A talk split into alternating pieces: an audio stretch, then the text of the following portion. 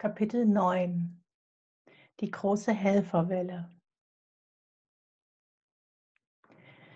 Nicht nur die Rückführungstherapie hatte mir binnen Monaten mehr Fortschritte gebracht als alle Standardtherapieversuche der vorangegangenen 15 Jahre zusammen.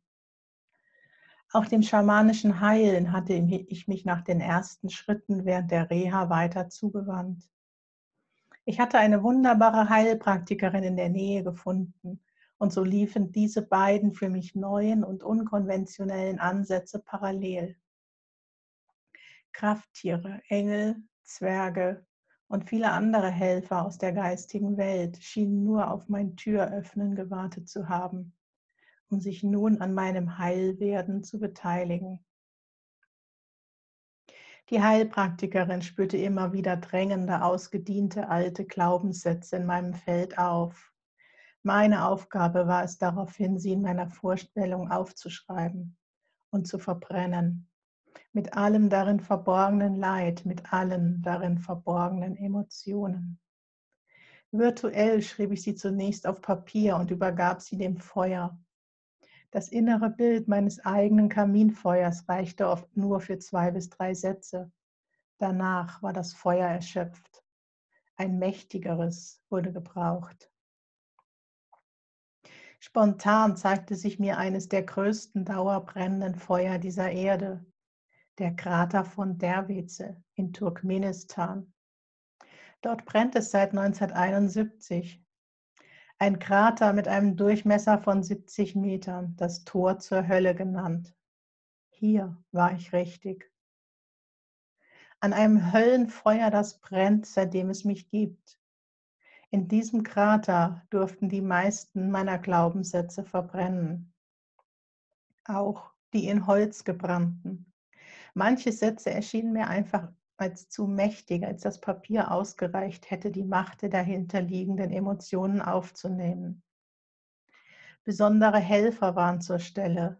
Drachen und Zwerge fanden sich am Krater ein, um mit flüssiger Lava oder Feuergabeln bei hartnäckigen Sätzen ein vollständiges Vernichten im Feuer sicherzustellen. Als irgendwann die Sätze noch übermächtiger wurden, ich sie in Übermanns großen Stein meißelte, kam an diesen Krater ein Lastwagen aus dem Universum gefahren zum Abtransport aller ausgedienten Prägungen. Über den violetten Strahl der Transformation verschwand er mit den steinernen Altlasten ins Nimmerwiedersehen. An diesem Krater fanden auch meine ersten Begegnungen mit Einhörnern und Erzengeln statt. Bilder und Erfahrungen, die zutiefst berührend, überwältigend und völlig frei von Zweifeln waren. Ich erlebte mich selbst im Erstaunen darüber, was für ein spiritueller Mensch in mir zum Vorschein gekommen war. Ich hatte dieses Attribut zuvor nie verwendet. Indem sich meine Wahrnehmung wandelte, fand es von einem Tag auf den anderen Einzug in meinen aktiven Wortschatz. Ich fühlte mich in dieser Welt so sehr zu Hause, schon bald mehr als in dem, was wir Realität nennen.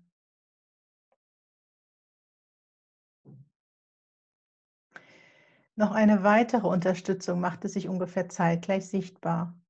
Von meiner Aufstellungstherapeutin bekam ich zufällig ein mehr als passendes Video zugeschickt. Sie kannte keine Details meiner neuesten Erfahrungen, nur dass es mir deutlich besser ging. In dem Video wurde ein Text von Neil Donald Walsh erzählt. Ich bin das Licht, die kleine Seele spricht mit Gott. In einem Gespräch zwischen der kleinen Seele und Gott geht es um unser Licht. Das Licht und die Liebe, die wir alle sind, die die kleine Seele aber nicht fühlen kann, da alles um sie herum ebenfalls Licht ist. Gott hilft der kleinen Seele und erklärt, dass wir Licht nur erkennen können, wenn es Dunkelheit gibt. Dunkelheit, die wir nur erleben können, wenn andere Lichtesseelen sich bereit erklären, uns diese Erfahrungen zu schenken. Die kleine Seele entscheidet sich, den Aspekt der Vergebung erleben zu wollen und findet eine freundliche Seele, die ihr dies ermöglichen möchte. Die Geschichte betont, wie wichtig es ist, dass wir uns trotz aller gewünschten Erfahrung von Aspekten der Dunkelheit an unser Licht erinnern mögen. Das Video mit dieser Geschichte rührte mich zu Tränen.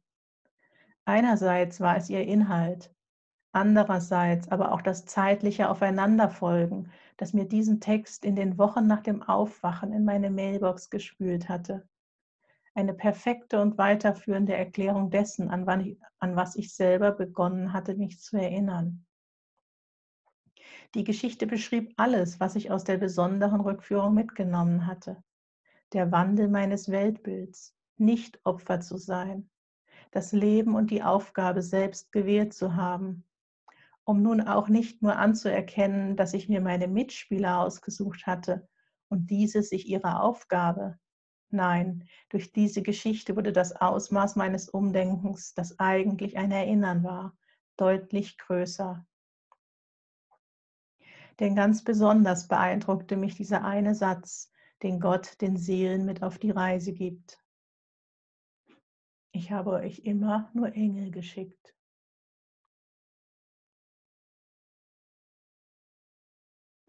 Damit ist jede Begegnung im Leben eine Begegnung mit einem Engel. Ein Engel, dessen Essenz Licht ist. Zwar war die Botschaft, wir sind alle nichts anderes als Licht und Liebe, zu jenem Zeitpunkt für mich noch weit von meiner Realität entfernt. Doch wusste ich, wie mit dem Umschalten eines Schalters, sofort um die in ihr liegende Wahrheit. Jede Begegnung im Leben ist eine Begegnung mit einem Engel. Dieser Gedanke war so fern allem bisherigen, vor allem so fern der Angst. Warum Angst haben vor Begegnungen oder Ereignissen, wenn doch alles selbst gewählt ist? Warum Angst haben vor der Liebe? was auch immer mir mein Gegenüber aufzeigt, es ist ein Geschenk.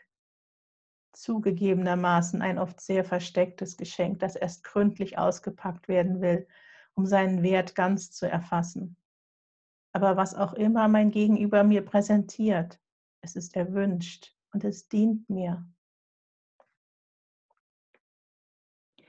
Ich begann aufgrund der Erfahrungen dieser Wochen mein Leben mit anderen Augen zu sehen.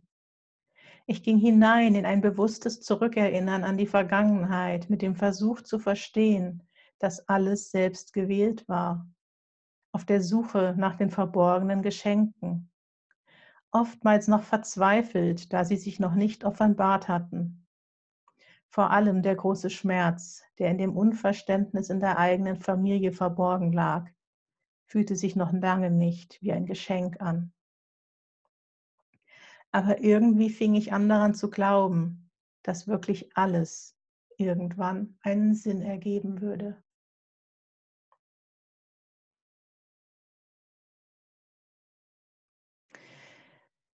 Zusätzlich änderte sich in dieser wandelreichen Zeit meine Wahrnehmung des Unsichtbaren.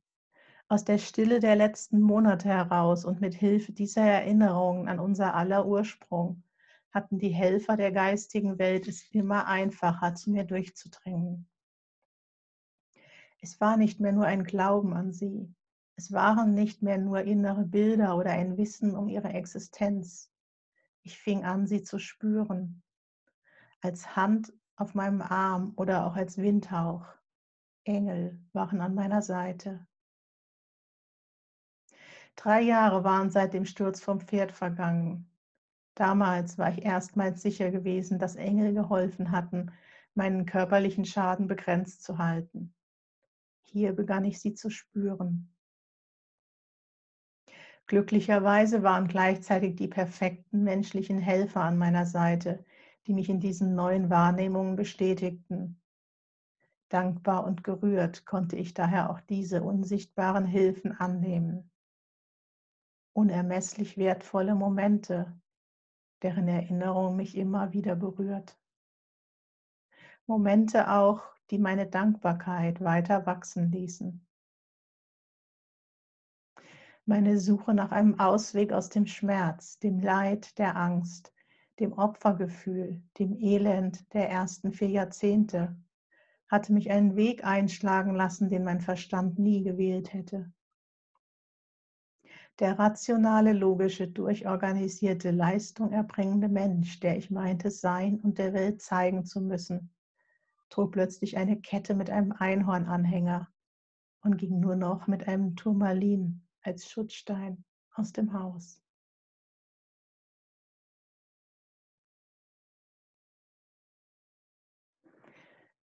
Ich kann endlich Ja zum Leben sagen und nicht mehr nur existieren, weil ich es schaffe, Nein zum Sterben zu sagen.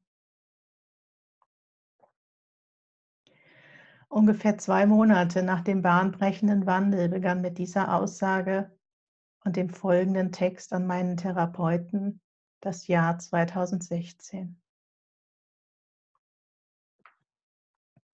Dankbar sein, der Einsamkeit zu entfliehen. Dankbar sein für deine Lotsendienste.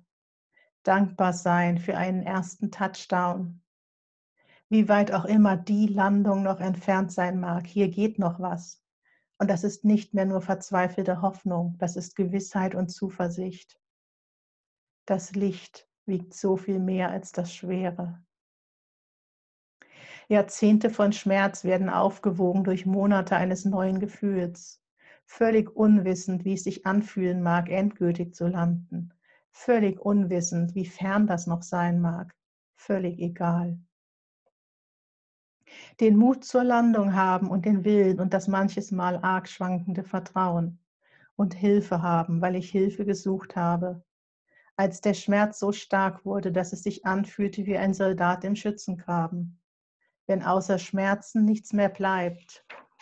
Wenn die letzten Worte nur noch Mama rufen und eigentlich die Liebe und das Licht meinen. Ich konnte erstmals Ja zum Leben sagen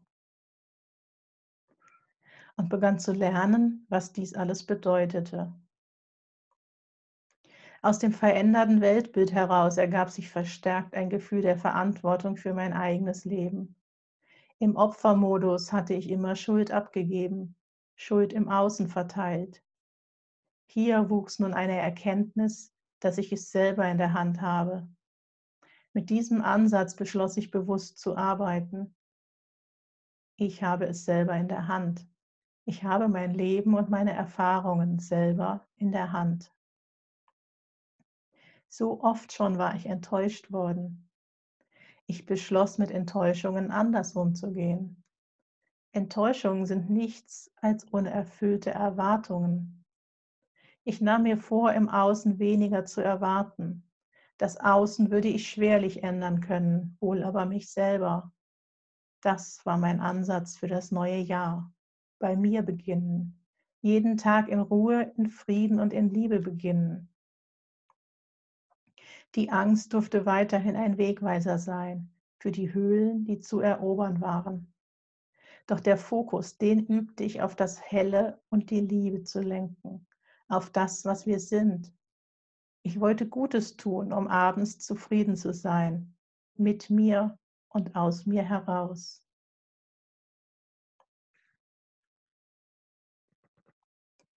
Noch immer kamen Helfer hinzu, in den Monaten zuvor war ein weiterer Impuls bei mir angelangt. Aus verschiedenen Richtungen ging die Anregung bei mir ein, dass Reiki mir bei meiner Energielosigkeit guttun würde. Ähnlich wie bei meiner ersten Begegnung mit dem schamanischen Heilen empfand ich auch bei Reiki zunächst Angst und Respekt. Erklärungen hatte ich auch dafür noch keine. Mit der neuen Erkenntnis der letzten Monate jedoch, Angst als Wegweiser zu sehen, konnte ich schließlich, wenn auch zögerlich, diese Türe ebenfalls öffnen. Eine weitere Suche nach dem Schatz hinter der Angst. Ich fand eine Reiki-Lehrerin und startete bei ihr mit einem Workshop. Erstmal Seelenarbeit und nicht Reiki. Eine kurze und doch sehr besondere Aufstellung brachte mir Erkenntnis, Wahrheit und Anstoß durch ein Bild, das dort im Raum sichtbar wurde. Die Teilnehmer das Ego, meine Seele und ich. Ich bin ich. Ich fliehe vor meiner Seele. Mit offenen Armen steht sie dort, geben möchte sie, doch nehmen, nehmen möchte ich nicht. Abstand haltend, halb abgewendet, so stehe ich in guter Entfernung, schaue hinüber mit weichen Knien. Liebevolles Verständnis von Seiten der Seele. Einfach nur lieben, lieben und geben möchte sie. Und ich, ich habe Angst.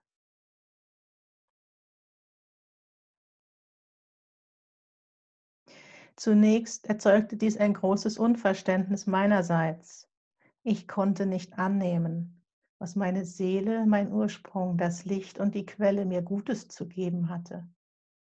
Warum konnte ich nicht annehmen? Die Lösung jedoch lag nah. Sie lag in der Erinnerung an frühere Zeiten, in dem Gefühl, mich für meine Eltern verausgabt zu haben, völligst verausgabt für ein wenig Aufmerksamkeit. Der hohe Leistungsanspruch und die abgelieferten Leistungen, die mir doch nie Liebe und immer nur ein wenig Aufmerksamkeit gebracht hatten. Das alte Gefühl, Unmögliches leisten zu müssen für noch ein wenig mehr Aufmerksamkeit. Meine Anstrengungen, um einen Hauch Gutes zu erhaschen, hatten damals so viel Schmerz mit sich gebracht. Sie hatten mich an meine Grenzen und fast umgebracht. Was also würde ich, es mich kosten, das Gute meiner Seele anzunehmen? Ich befürchtete einen Preis schmerzhaft in unvorstellbaren Höhen. Gutes bekommen tut weh. Das war die Erinnerung und das war die Angst. Was für ein Irrsinn. Mein menschliches Selbst hatte Angst vor der Güte seiner selbst. So sehr wichtig war sie, diese Aufstellung. Sie war Erkenntnis und Anstoß, genau dieses Bild drehen zu wollen. Das Unglaubliche meiner eigenen Fehlprägung vor den Augen zu haben, half enorm. In diesem Moment war niemand anderes beteiligt. Mit Ego, Seele und mir stand nur ich dort. Dieses Bild war eine wunderbare Motivation, um mich weiteren Herausforderungen zu stellen. Was auch immer noch kommen würde, lasst mich meine Angst vor mir beenden. Dieses enorme Misstrauen aufgrund vergangener Erfahrungen, was war das bloß für ein Fundament, auf dem ich lebte? Jahrzehntelang war ich in Erwartung des Schlechten gewesen, ein Fundament gebaut aus Angst und Misstrauen, Druck und Schmerz. Kein Wunder, dass Schulter, Rücken und Geist schlapp gemacht hatten und ich immer wieder in die Breite gegangen war. Dieses zur Schau gestellte Leben musste irgendwie getragen werden. Ich war an einem wichtigen Kern des Problems angelangt. Gegen diesen war der gedankliche Wechsel der Welt wedelnd begegnen zu wollen machtlos. Ein solides Fundament war es, was fehlte. Nur wenige Wochen vergingen. Lange genug hatte ich gelitten. Lange genug hatte ich mich um Heilung bemüht. Die Erkenntnis aus der Aufstellung war es, die ich hatte verstehen sollen. Und ich hatte verstanden. Nun konnte das Universum in Aktion treten und mit ihm meine Reiki-Lehrerin als Übermittlerin. Sie war es, die in Einzelarbeit weiter mit mir energetisch arbeitete. Sie war es, die im Arbeiten das folgende Bild sehen durfte und mir anschließend berichtete. Liebe, Achtung, Respekt und Frieden. Ein rot-goldenes Fundament ward mir gegossen aus diesen Qualitäten, gegossen von Mutter Erde und Vater Sonne.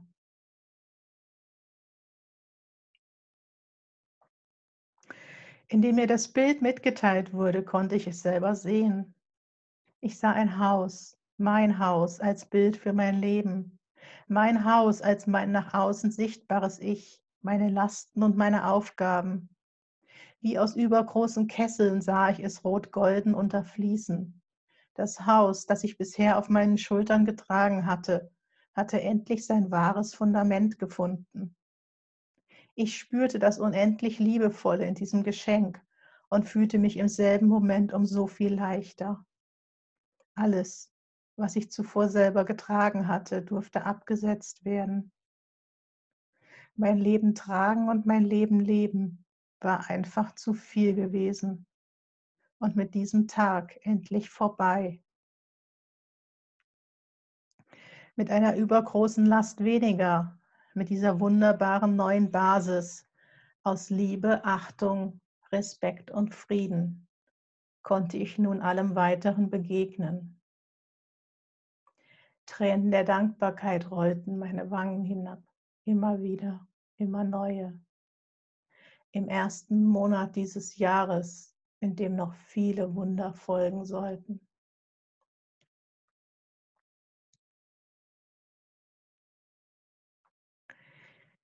Wenig später nur ging es weiter mit einem Workshop für Wunscherfüllung. Ich nahm einfach alles mit, was sich anbot und mich ansprach, wie ich es mir versprochen hatte. Ich folgte jedem Impuls. Das veränderte Weltbild war ein Wendepunkt und ein Türöffner gewesen. Welche Arbeit mich hinter dieser Tür erwarten würde, davon ahnte ich nichts. Doch ich zweifelte nicht am Weg. Und ich hatte noch immer dieses Ziel, ich wollte raus aus der Energielosigkeit und allem, was mir in meinem Leben wie ein Hindernis vorkam. Warum also nicht Wunscherfüllung? Wie manifestiere ich mir mein Wunschleben? Ich lernte, dass Freude nötig ist. Freude über die Erfüllung meiner Wünsche, noch bevor sie eintreffen. Ich lernte, dass Bilder hilfreich sind. Visualisiere dein Ziel. Am deutlichsten jedoch blieb diese Aufforderung hängen. Zeige dem Universum, dass du es ernst meinst. Nicht nur träumen war angesagt, sondern sich auch auf den Weg machen. So tun, als ob es keine Hindernisse gibt. Die Umsetzung des Gelernten noch im Kurs brachte eine große Überraschung mit sich. Wir sollten uns einen Wunsch auswählen und die verschiedenen Schritte gedanklich anwenden. Es wäre so offensichtlich gewesen, hätte ich mir Energie gewünscht, Kraft oder Gesundheit. Mein Blick jedoch schwenkte durch den Raum und blieb an einer Engelsfigur hängen. Lass mich ein Engel sein. Niemals zuvor gedacht erschien es mir, unverständlicherweise nicht zu abwegig und die Umgebung sicher genug, um diesen Wunsch auch benennen zu können. Engel sein war mein Wunsch des Tages. Ein Wunsch, der mich positiv erschauern ließ. Ein Wunsch, der mich mit Fragezeichen zurückließ. Und ein Wunsch, den ich nicht zum letzten Mal ausgesprochen haben würde. Ein Wunsch aber auch, dem ich nicht viel Aufmerksamkeit schenken konnte.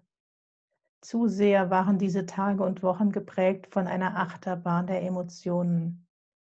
Je mehr sich Fortschritte zeigten, umso mehr stieg die Frequenz der abrupten Wechsel an. Wechsel, die mir wichtig sind zu zeigen, weil genau das mein Weg war, weil genau das eine ermüdende und belebende Herausforderung zugleich war die es sich gelohnt hat zu bestehen.